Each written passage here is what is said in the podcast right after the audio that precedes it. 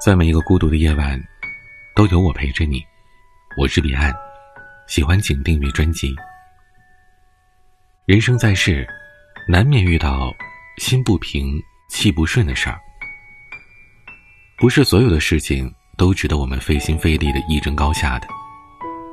真正聪明的人懂得权衡利弊，知道哪些是值得花费时间和精力，而哪些是根本不值得。人生就如一场修行，有些事真的不必太在意。就如同一句话所说：“不争不抢，不代表我不如你；不说不笑，不代表我不知道。”聪明人都懂得这四样。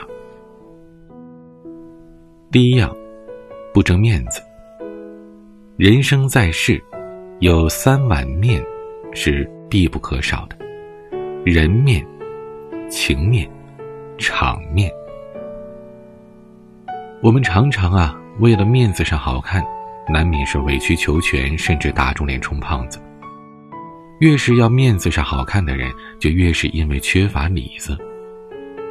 可其实，人不一定有里子，但有里子一定会有面子。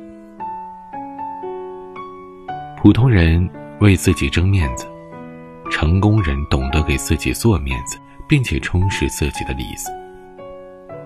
我们往往可以为了颜面而忍辱负重，宁可自己吃大亏、吃哑巴亏，也要在面子上过得去。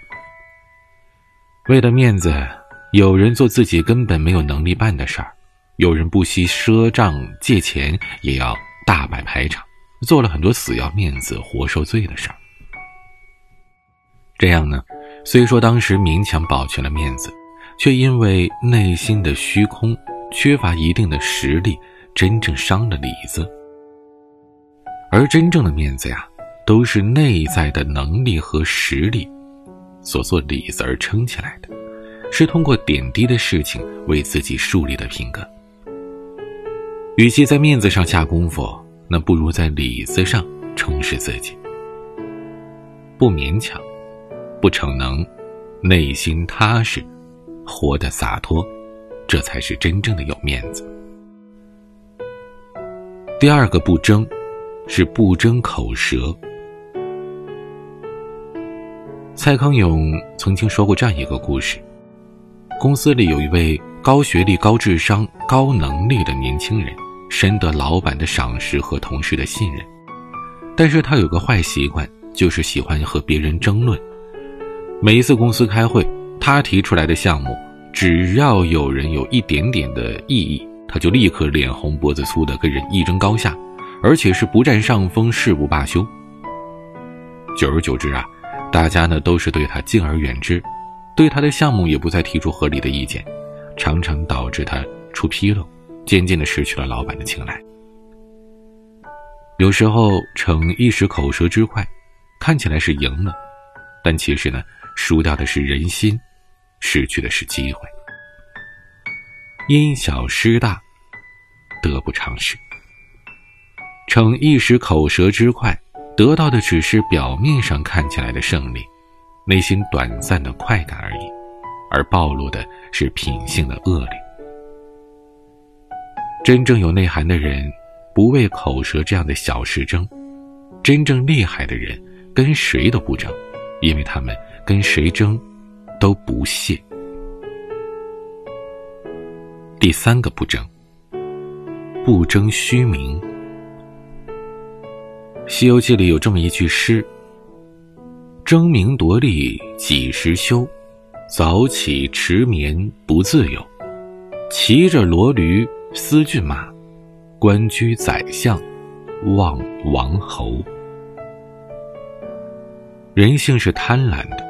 名利是无止境的，需要付出宝贵的时间，失去自由，作为代价。名利心越重，就越难脚踏实地的去做事儿。相反，只有把这些虚名看成浮云的人，才是真正的聪明人。居里夫人，她有一百零七个头衔，十六个世界级的各种荣誉奖章。有一次呢，朋友到她家做客，惊讶的发现。居里夫人的女儿正拿着英国皇家学会颁发的金质奖章在那儿当玩具玩呢。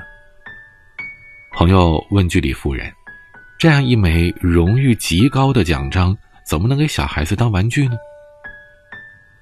居里夫人轻轻的一笑说：“我要让孩子知道，荣誉就像是个玩具，不能把它看得太重，否则一个人将会一事无成。